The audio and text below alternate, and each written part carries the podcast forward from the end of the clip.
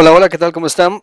Qué gusto de saludarlos en este día domingo. Bueno, domingo se los digo porque es cuando se graba este podcast, pero válido para, para cualquier momento que ustedes lo quieran escuchar. Gracias por estar de nuevo con esta entrega de Fútbol en Voz Alta, el primer podcast del fútbol guatemalteco.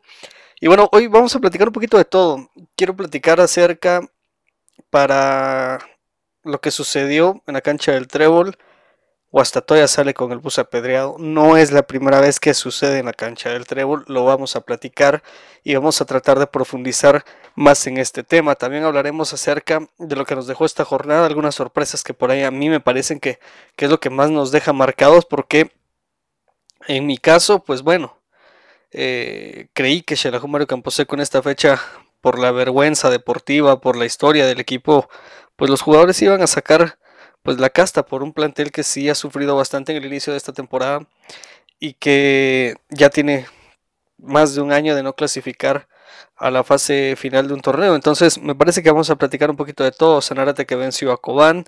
También el equipo de comunicaciones eh, que el día de, de, hoy se enfrentaba al cuadro de Siquinalá en la cancha del Armando Varías y terminó ganando 2 por 1. Pero en fin, todo eso lo vamos a platicar. Solamente una victoria de un visitante en esta fecha podemos hablar de tres empates y eh, dos victorias de locales. Así que bienvenidos a este nuevo episodio de Fútbol en Voz Alta.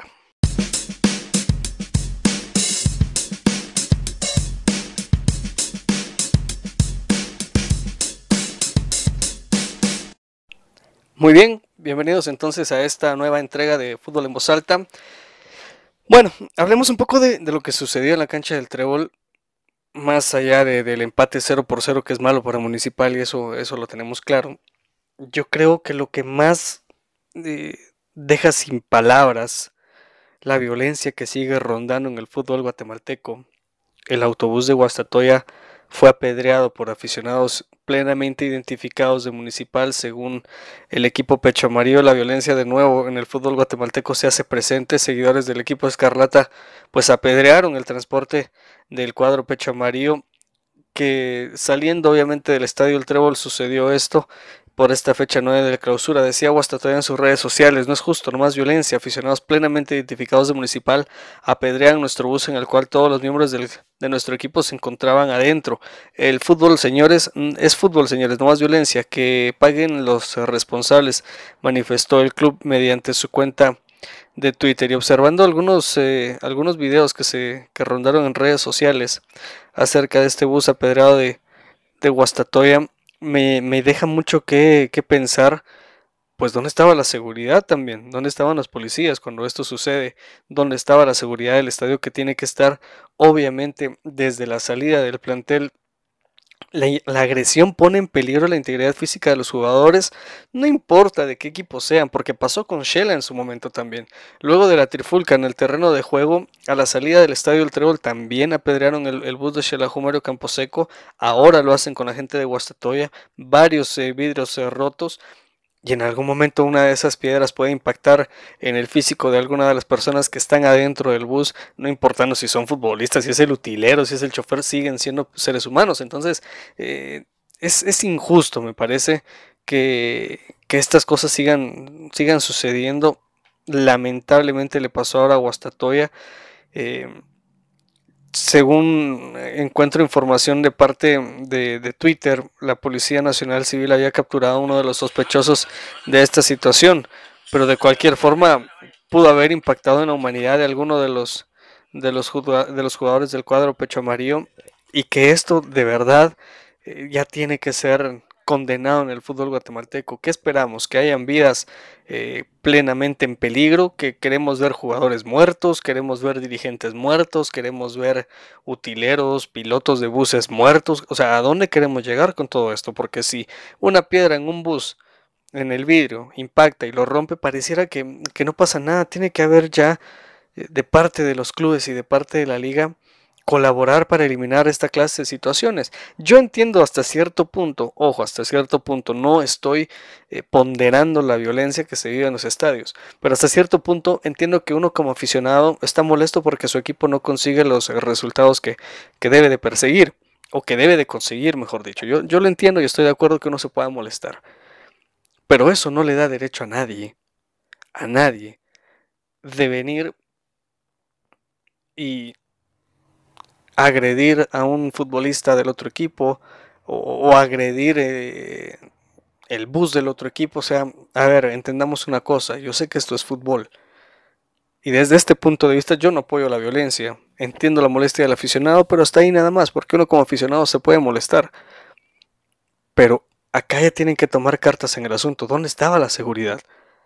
Yo tengo entendido que la policía tiene que resguardar el ingreso y el egreso de un equipo de fútbol a la cancha donde vaya, porque el equipo local tiene que pedir la seguridad, es lo que yo tengo entendido y lo que en estos momentos yo recuerdo.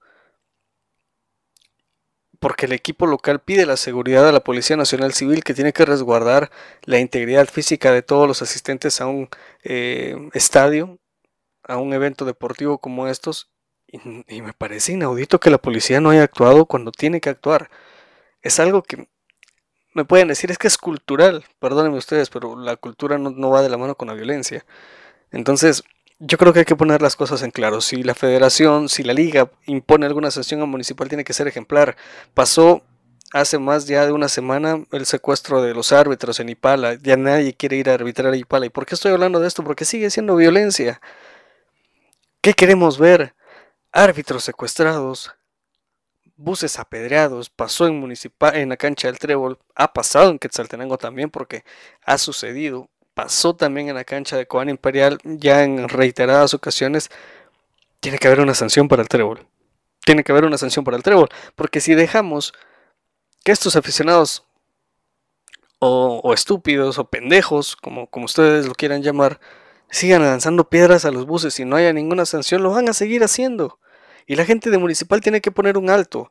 La seguridad de municipal también tiene que poner un alto porque por culpa de estos estúpidos pueden perjudicar a su equipo también en alguna sanción económica y que de hecho lo tienen que sancionar de esa manera. Entonces hay que eh, ser coherentes en esta situación.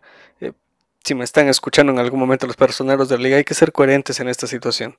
No podemos seguir arriesgando la integridad de ninguna persona vinculada directamente o indirectamente con un espectáculo de fútbol en Liga Nacional, Primera División, Segunda, Tercera División y en donde se eh, tenga que jugar al fútbol, no podemos estar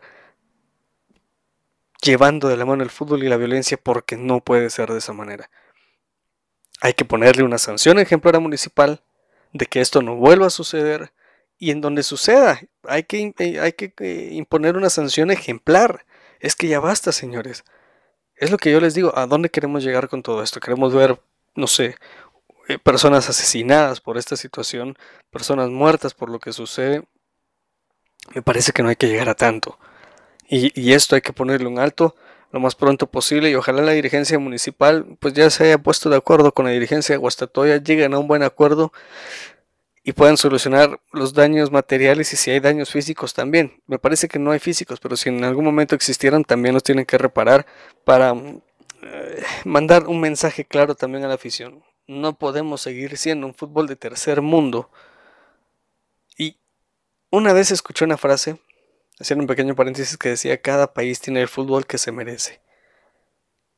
Y yo creo que no hay frase más certera que esa. Cada país tiene el fútbol que se merece. Si nos toca a nosotros esto, es porque es el fútbol que merecemos también. Pero por más malo que sea, tampoco tenemos que recurrir a la violencia para solucionar lo que 22 dentro del terreno de juego son los directamente protagonistas de la situación. El aficionado no tiene que sentirse protagonista más allá de las gradas porque ahí tiene que quedar todo. Entonces tiene que haber una sanción ejemplar municipal, solucionar esto de raíz, porque vamos a seguir así si no, si no hay una sanción ejemplar. Pasará una o dos jornadas y quizás en fases finales volverán a suceder las mismas situaciones, ya conociendo eh, rivales, conociendo entornos, conociendo árbitros, conociendo partidos, conociendo, no sé, muchas cosas y esto se puede salir de las manos, así que el llamado de atención para que esto se pueda solucionar. Y haciendo un pequeño balance de la jornada, Municipal empata con Guastatoya 0 por 0. Antigua visita Misco y empata uno por uno, bien por Misco ahí porque me parece que, hace respetar hasta cierto punto su, localidad en el Estadio Santo Domingo y Antigua Guatemala que, de visita es otro equipo y que de local sí le cuesta mucho, pero que, de visita me parece que, que, ha encontrado la solución o el camino a esas victorias que quizás en casa se le niegan. Cobán Imperial, bueno, los Príncipes Azules perdieron en su visita a Sanarate 2 por 1.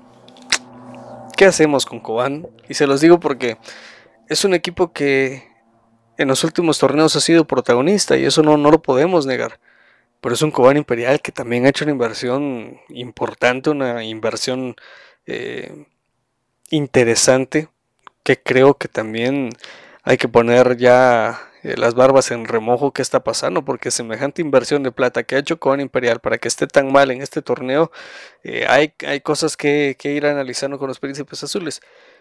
Y por te quiero platicar acerca de que a uno le pagan por completo a los futbolistas de la máquina celeste y están saliendo los resultados. O sea, Sanarate, a pesar de no tener la plata completa en sus bolsillos, los futbolistas están sacando la cara por el equipo. O sea, el compromiso está ahí. Y eso quiero resaltar de los futbolistas de Sanarate, que de alguna manera están sacando los resultados a pesar de que en los diligenciales estén quedando mal. Y acá también tiene que haber presión de parte de los encargados de, ver esta situación porque el futbolista sigue siendo un ser humano, tiene que pagar cuentas, tiene que pagar colegiaturas, tiene que llevar a sus hijos al médico, tiene que pagar un montón de situaciones y el futbolista tiene que ver de qué manera salir, pero está dando la cara, está sacando los resultados por la máquina celeste y eso creo que vale la pena reconocerlo para un equipo que si bien es cierto, viene sufriendo en temas de, la tabla acumulada y, necesita colocarse en una mejor posición para no verse afectado en lo que cierra, en lo que se viene en el cierre del torneo. Ojalá que lo consiga la gente de Sanarate.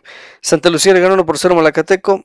Tibio lo de Malacateco lo de Santa Lucía, pues por la mínima trata de, despegarse de lo que es Misco, de lo que es Iquinalá, y poco a poco con cada victoria, pues ya son tres puntos que les van eh, salvando para ir, alejándose jornada a jornada de estos puestos de descenso y dejarle el problema a, a Siquinalá y a Misco. Y por último, comunicaciones de visita a Siquinalá. Yo creí honestamente que ganaba el cuadro naranjero. Comunicaciones pareciera que luego del, del empate entre el América, el ímpetu lo trae hasta el cielo.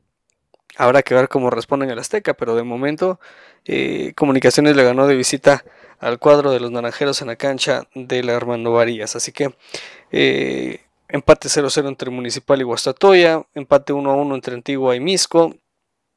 la victoria de Sanarate 2 1 sobre Cobán, Santa Lucía 1-0 sobre Malacateco y Comunicaciones de visita 2-1 sobre Siquinala. Eh, una jornada de pocos goles, una jornada de pocos goles. Eh, nueve goles en total fueron anotados en esta, en esta fecha.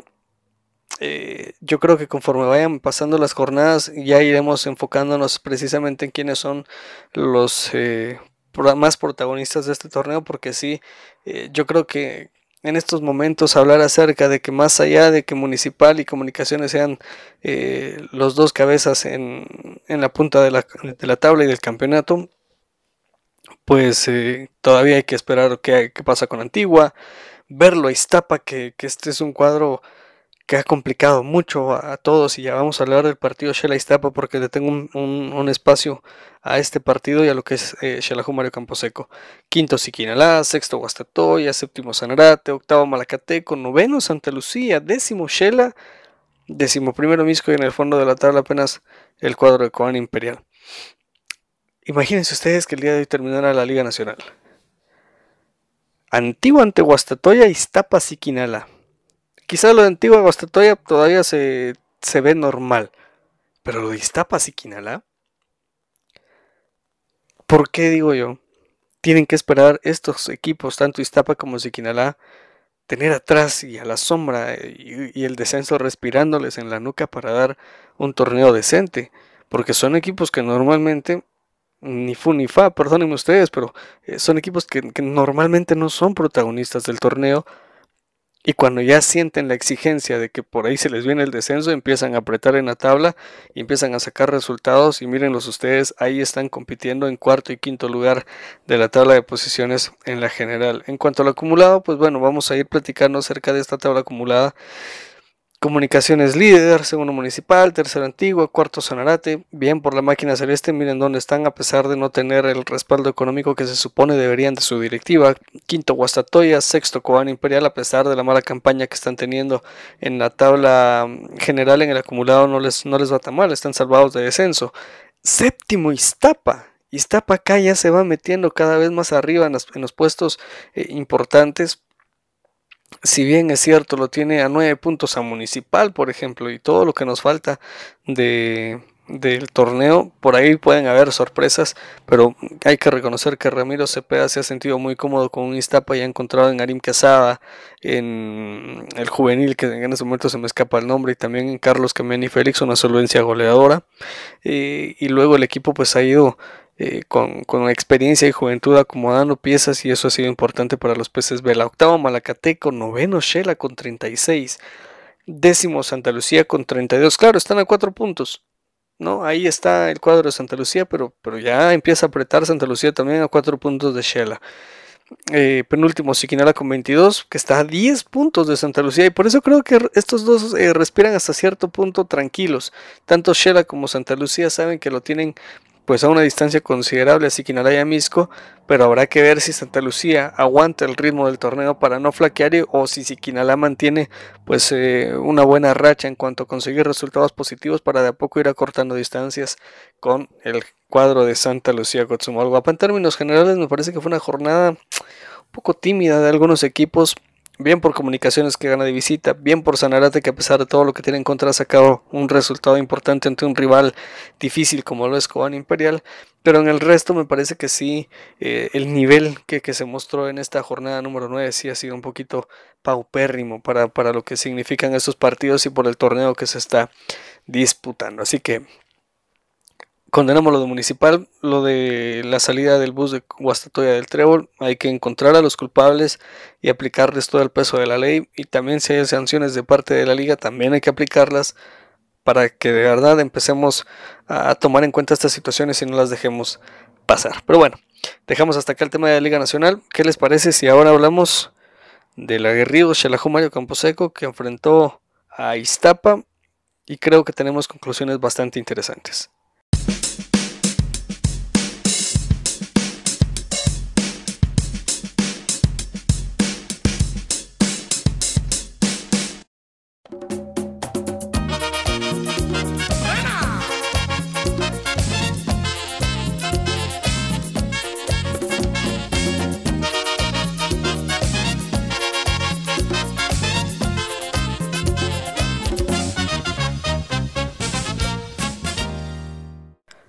Está bien, hablemos de Shela. Qué momento en el Mario Camposeco que observamos con la afición de Shela. Se había manejado en conferencia de prensa de que tanto el sexto estado como la curva se iban a unir para poder tener un espectáculo único en Guatemala en cuanto al aniversario de un equipo. Y yo me arriesgo a decir, corríjanme ustedes si estoy equivocado, yo me arriesgo a decir de que en Guatemala no se le ponía tanta atención al, aniversario de un equipo. Desde que Xelajú Mario Camposeco empezó con una modalidad, digamos, de celebrar una semana completa el aniversario de Xelajú, que no es malo, me parecía una actividad interesante de parte de las dirigencias empezar a darle la connotación histórica que, en realidad tiene el equipo, porque tiene mucha historia Xelajú Mario Camposeco, que el día de, mañana 24 de febrero está cumpliendo 78 años de historia, nacido el 24 de febrero de 1942. Y sin duda alguna, el día de ayer el aficionado de Shela mostró una pasión inigualable en, el país. Me podrán hablar de, la gente de comunicaciones, de municipal, de, de Cobán en su momento, pero ninguno de estos equipos tiene la afición que tiene Xelajú. Y que por momentos creo que esta afición es más, eh, no quiero decir grande, pero no tiene el equipo que merece. No tiene el equipo que merece. Eh, un espectáculo inigualable, pirotecnia por todo el Mario Camposeco, actividad impresionante de, la afición de Shela y ahí es ahí cuando uno se da cuenta de que cuando queremos hacer las cosas bien y nos unimos en, un objetivo se consiguen fácilmente. Trabajando todos en conjunto estos dos eh, grupos de aliento de Shela tanto el sexto estado como la curva consiguieron un espectáculo inigualable en Guatemala. Para mí la afición de Shela sigue siendo la número uno de este país eh, por encima de los llamados grandes pueden quedarse con sus títulos y poner sus 31 copas en eh, las gradas del trébol o poner las 30 copas y el exacampeonato entre comillas de comunicaciones en el graderío del Nacional y ahí se van a quedar fríamente porque los pocos títulos que tiene Shela son pocos pero bien ganados, son pocos pero tienen un sabor distinto, tienen un sabor diferente, un sabor que difícilmente se puede hallar en otro equipo del fútbol guatemalteco. Si usted es eh, rojo, si usted es crema, se siente ofendido, refúgiense en sus treinta y pico de títulos, sigan creyendo que saliendo de la capital son ustedes los que mandan, pero en realidad el Mario Camposeco es uno de los grandes del país sin duda alguna, y quienes se atrevan a decir lo contrario me parece que tienen un poquito, no sé, mal a la vista o no recuerdan la historia, pero Xelajú Mario Camposeco sin duda alguna es de los grandes de este país. El espectáculo de la afición de Shell el día de ayer, impresionante. Sigue siendo el sexto estado y sigue siendo la curva. De verdad, referentes en cuanto a la grada del cuadro super chivo en todos lados. En todos lados. Y lastimosamente esto no se refleja en el terreno de juego. Un equipo de Shela que, como bien lo decía Sergio Egea, intenta, busca, trata la manera de generar peligro en el eh, rival y lo hace, pero no define. Y obviamente los partidos se ganan definiéndolos, porque si no metes la pelota en el arco, por más de que tengas la posesión 95% si querés, mientras no la metas, esa posesión no va a importar de nada, porque el fútbol no se gana con posesión de balón, se gana haciendo goles. Y Shela no hace esos goles. Es preocupante. Es preocupante porque yo quisiera saber dónde están los eh, responsables de esta situación. ¿Dónde está Gabriel Castillo? Yo respeto mucho al señor porque he podido platicar con él y hemos cruzado un par de impresiones.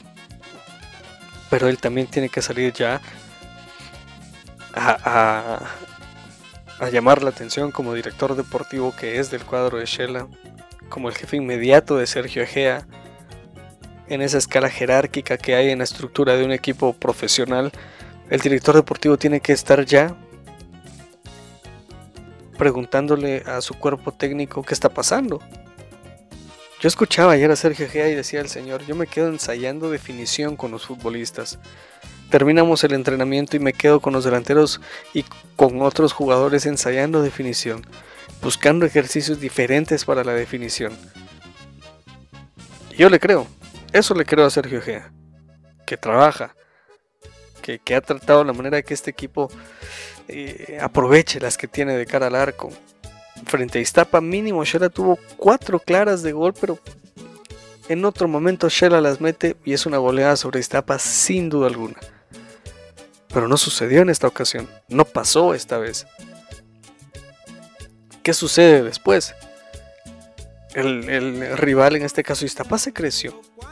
Fue un equipo que, se sintió cómodo dentro del terreno de juego.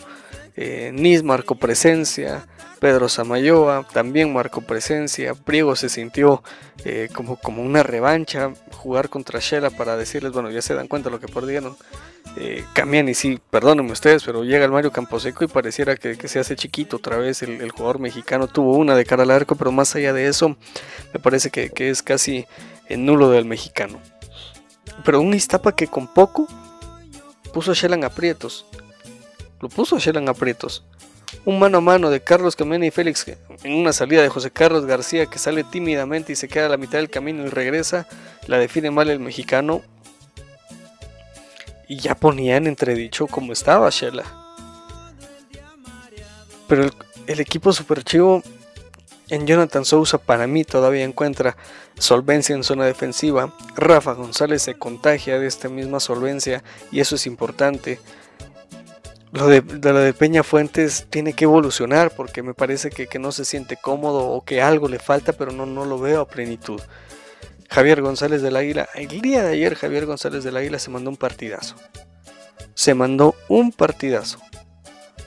Porque tuvo aproximaciones, ganó línea de fondo, marcó las diagonales, metía centros. Un futbolista que se le nota comprometido con la causa, con sus compañeros, con lo que se está buscando como colectivo y que pareciera que algunos otros, eh, no sé si el colectivo les pesa, no sé si lo colectivo no, no, no, no les llama eh, la sangre en la cara, no sé. Pero lo de Javier González para mí es un baluarte para Shela y ojalá se pueda mantener en esa titular y siga demostrando el buen jugador que es, porque para mí, hasta este momento en zona defensiva, él junto con Rafa González y Jonathan Sousa en zona defensiva me parecen lo mejor que tiene Shela en ese sector. Ya si nos vamos al medio campo, hablando de José Carlos Pérez, si en algún momento escucha esto, escucha esto José Carlos Pérez, yo te quiero decir algo, José. Yo creo que tenés calidad, pero no te veo compromiso con Shela. No, no te veo el compromiso con el compañero. No te veo cómodo tampoco. No sé si tenés que hablar con Sergio Egea, no sé si tenés que eh, decirle algo, exteriorizarle algún sentimiento, algo que, no estás eh, cómodo, porque no te noto bien, no te noto bien. Han sido pocos los partidos en los que rescato cosas importantes tuyas, pero no has marcado diferencia. Decía Sergio Egea en algún momento, es que eh, extranjeros y nacionales hay que analizarlos por igual. Pero si se supone que hay extranjeros que se pueden traer al equipo y que deben de estar dando pues el plus, ¿no? Lo, diferente, algo distinto, tienen que aportar su experiencia, el por qué los trajiste y por eso lo mismo tienen que, demostrar. Pero José Carlos Pérez no ha demostrado nada. No, no es algo distinto a lo que ya tenemos en el medio guatemalteco. Entonces, sin menospreciar al futbolista guatemalteco, pero me parece que lo que hace José Carlos Pérez bien no podría hacer alguien más. Bien no podría ser un Julio Estacuy, bien no podría ser un Néstor Jucú, por ejemplo. Entonces hay que saber encontrar eh, qué es lo que pasa con José Carlos Pérez.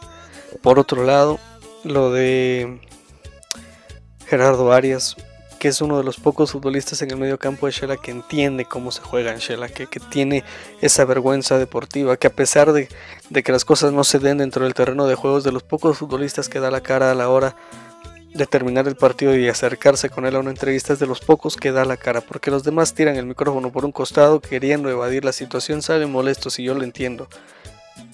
Pero el, periodista no juega, el periodista no, no define, el periodista no genera, el periodista no defiende uno lo ve desde afuera.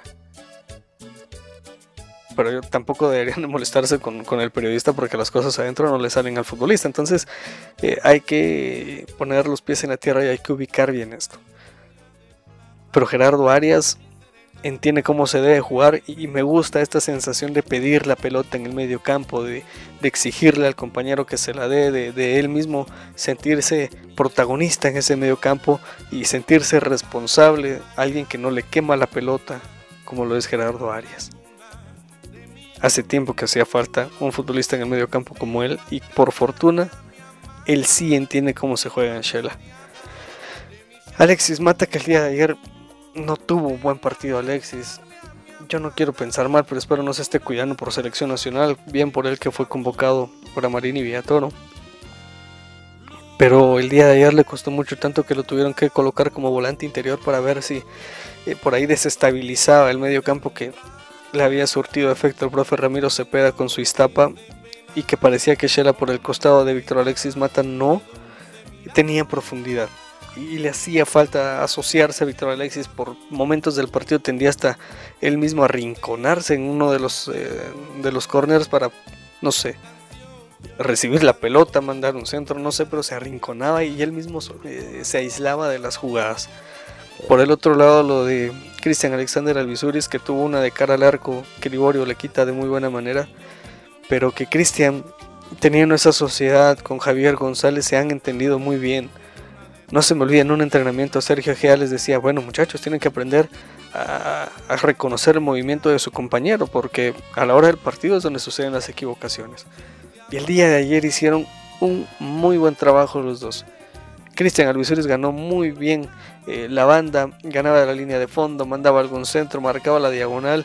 Era un futbolista picante en ese sector y que sí demostró algo distinto. Es el Cristian Alvisores que no le gusta ver así, eh, que pueda driblar, que tenga esa gambeta, que, tenga esa facilidad de, encarar al rival y dejarlo en alguna eh, ocasión, porque lo hizo y eso es importante. Y qué bueno que se haya demostrado en el, en el terreno de juego, porque es de los pocos futbolistas que creo, y a mi entender, ya sabe cómo jugar con Shelahu Mario Camposeco y siento que él eh, ya reconoce que tiene una revancha con este equipo. Adelante lo de Mario Castellanos y Oscar Héctor Belinets. El toro, miren, para mí el toro es garantía de gol es garantía de gol. Pero Shela tuvo jugadas de cara al arco en táctica fija, que es ahí donde uno se pregunta muchas veces, ¿y qué sucede? Entonces, cuando Sergio Gea cierra las puertas del, entrenamiento y se supone que tiene que trabajar esta clase de aspectos, estos aspectos, mejor dicho. Yo de Shela no vi una jugada preparada. Todos los eh, remates directo al arco, directo al arco. Claro, yo reconozco la confianza que se tiene el futbolista para pegarle desde donde le quiere pegar, pero no todas van a entrar. Y a veces una jugada preparada te termina dando la, llave para poder abrir un partido que está cerrado. Muchas veces dicen esto eh, los eh, conocedores del fútbol. Cuando un partido está cerrado, la táctica fija es importantísima. Porque es posible abrir un partido desde una táctica fija y Shela no lo aprovechó. No, no tuvo claridad. Aún con Mario Castellanos en el terreno de juego, me parece que les gana más el ímpetu que la concentración. Y eso es un aspecto que hay que cuidar. Pero ayer Mario Castellanos lo intentó, corrió, luchó, metió, pero no alcanzó. Lo mismo para Oscar Belinets, que tiene que aprender también los movimientos del compañero que tenga en su momento como, como eh, delantero. Que sepa identificar esos movimientos, que sepa cuándo su compañero se va a mover a un lado y él al otro, porque ayer parecía que hasta se estorbaban entre los dos. Y reconozco el ímpetu de, de y, y que corre, y que vaya por las pelotas, y que apriete, y que meta el cuerpo, eso se agradece. Pero tampoco ha hecho goles. Y esto se gana con goles. Y si te traen como delantero y no has hecho más de un gol, es cierto, esto es colectivo. Pero también Shela genera. Llega el último cuarto del terreno de juego y en la zona de definición es donde se falla. Tuvo dos cabezazos claros Oscar Belinets para en algún momento clavarla. Yo sé que son circunstancias del partido, pero en alguna de esas entra y, y se acaba todo. O sea, Entiendo la molestia del delantero, porque él sabe que él es el responsable de definir los partidos, pero a veces no se da. Se lleva un buen punto la gente de Iztapa, felicidades al equipo de Ramiro Cepeda, que le entregó la responsabilidad a Shela y ellos se, sintieron más cómodos en el partido desde ese punto de vista, de dejarle a Shela la iniciativa, de dejarle a Shela que corra, de dejarle a Shela que, que se sienta dueño del partido y en alguna contra complicar. Y le sale bien a Ramiro Cepeda poder salir con un 0 a 0 del Mario Camposeco. Y bueno, antes de terminar, eh, quiero felicitar a la afición de Shela. Insisto, con esto es la mejor del país. Aún en los malos momentos, el Superchivo responde. Aún en los malos momentos, es cuando más Superchivo se siente el Quetzalteco. Yo tengo ese, ese, ese dicho que me inventé el buen quetzalteco, el quetzalteco le va a Shelahu. El que es quetzalteco y no le va a Shelahu no es de Shela. Y ayer vi la muestra más clara de la afición más fiel del país. La que siente sus colores, la que se siente identificada con el equipo, la que pone primero a Shelahu antes que al Real Madrid, antes que al Barcelona, antes que a otro equipo, lo pone primero a Shelahu. Y eso se está perdiendo en el fútbol guatemalteco, en todos lados. Porque veo a gente que llega al trébol con la playera municipal, eh, con la playera, perdón, del Barcelona. Veo a gente que llega al estadio de Antigua con la playera del Real Madrid. Lo mismo pasa en la, en la cancha de comunicaciones. Llega gente a ver a comunicaciones con la playera del Real Madrid, no con la playera de su equipo. Esa identidad en Shela aún se mantiene. Felicito a todos esos organizadores que llegaron al Mario Camposeco, que se aplicaron y que hicieron un espectáculo impresionante demostrándole a este país de que a pesar de que el Shela Mario Camposeco no ande bien, la gente se siente orgullosa de lo que las generaciones pasadas en cinco títulos como tal consiguieron. Gracias a todas esas personas que con el esfuerzo consiguieron un título desde lo deportivo y en la cancha hasta los dirigentes y las personas que en algún momento tuvieron que rifarse afuera para poder conseguir un patrocinio y que también pusieron parte de su patrimonio personal para que este equipo se mantenga.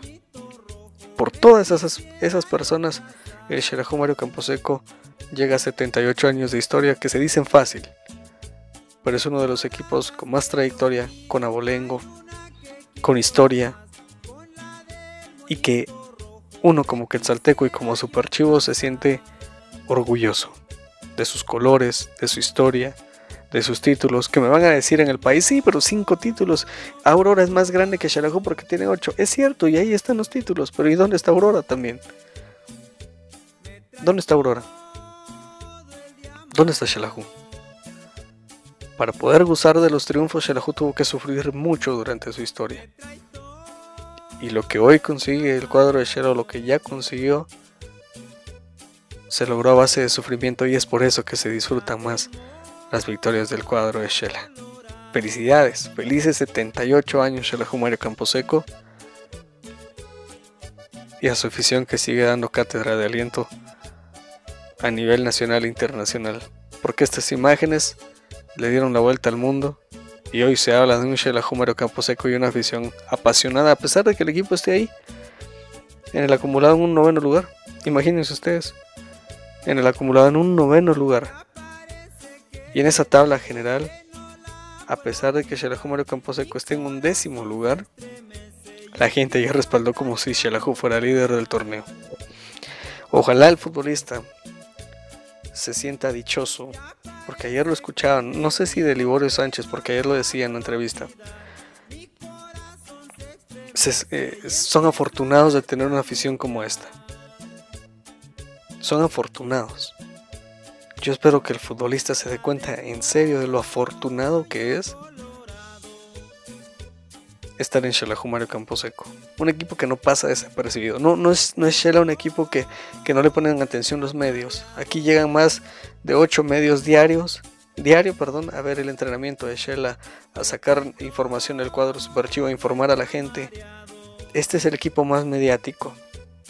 Y no cualquiera aguanta estar acá. Muchos dirán, sí, pero quizás este delantero llega y la hace. O este técnico que han pasado infinidad de técnicos y van a seguir pasando y van a seguir desfilando. Pero son muy pocos los que tienen la personalidad para poder estar al frente de un Shelajo Mario Camposeco que lo exige. De un Shelajo Mario Camposeco que su misma historia le respalda para exigir. No se me olvida que hace algún tiempo leía en Argentina que el hincha independiente es de paladar negro porque sabe de fútbol, decían. Y es por eso que Independiente también es un equipo, pues, de los más grandes de Argentina y muy querido allá.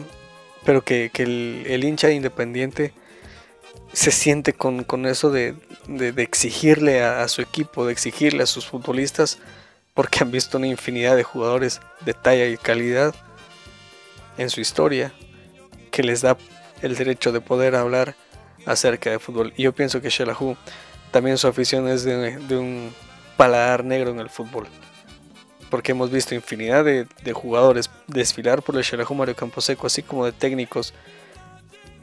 Y son muy pocos, son contados los que de verdad han dado resultado. Y si hoy el futbolista que está actualmente en Shela quiere quedar en la historia, tiene que sentirse parte de, tiene que, sentirlo, tiene que darse cuenta de lo afortunado que es estar en Xelajú Mario Camposeco. Pero bueno, eh, gracias por habernos escuchado en este episodio de Fútbol en Voz Alta, un poquito largo, quizás extendiéndome a hablar acerca del Xelajú Mario Camposeco, pero me parece que era necesario. Felices 78 años, Xelajú Mario Camposeco. Gracias por existir, por ser ese equipo de alegrías y de tristezas pero cómo se disfrutan esas alegrías y también se aprenden mucho de estas tristezas. Así que este ha sido la entrega de Fútbol en Voz Alta. Los, eh, espero sus comentarios, espero sus opiniones en mis eh, redes sociales que van a estar en la descripción de este episodio y los esperamos en la próxima entrega de Fútbol en Voz Alta. Con permiso.